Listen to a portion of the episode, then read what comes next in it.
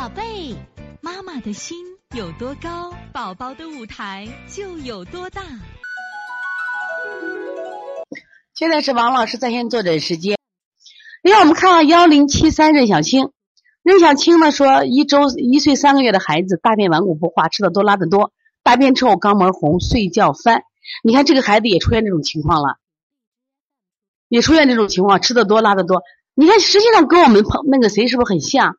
你要考虑啊，一种小孩肯定这种不吸收、不吸收、吃的多拉的都是为什么？因为他老缺着了嘛，老缺着嘞。但这类孩子一般情况下啊，我们都考虑什么呀？心阳、脾阳都不足，你也可以按那个刚才我讲那个方法来做，知道吧？心阳、脾阳都不足，但是他大便臭，大便吃的。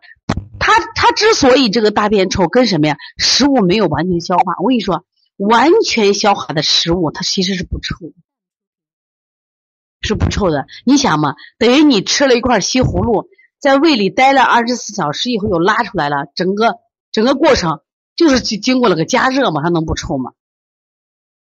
不是我说那个幺零七三任小青的这个症状，知道吧？他这个顽固不化，超超那个完全是个虚象嘛。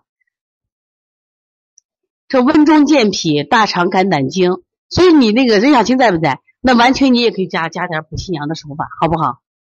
加点补心阳的手法，你为啥效果不好了？刚才也一样嘛，火不生土嘛，知道吧？火不生土，你给他加点。所以从现在开始学习小儿推拿，从现在开始学习正确的育儿理念，一点都不晚。也希望我们今天听课的妈妈能把我们所有的知识，通过自己的学习，通过自己的分享。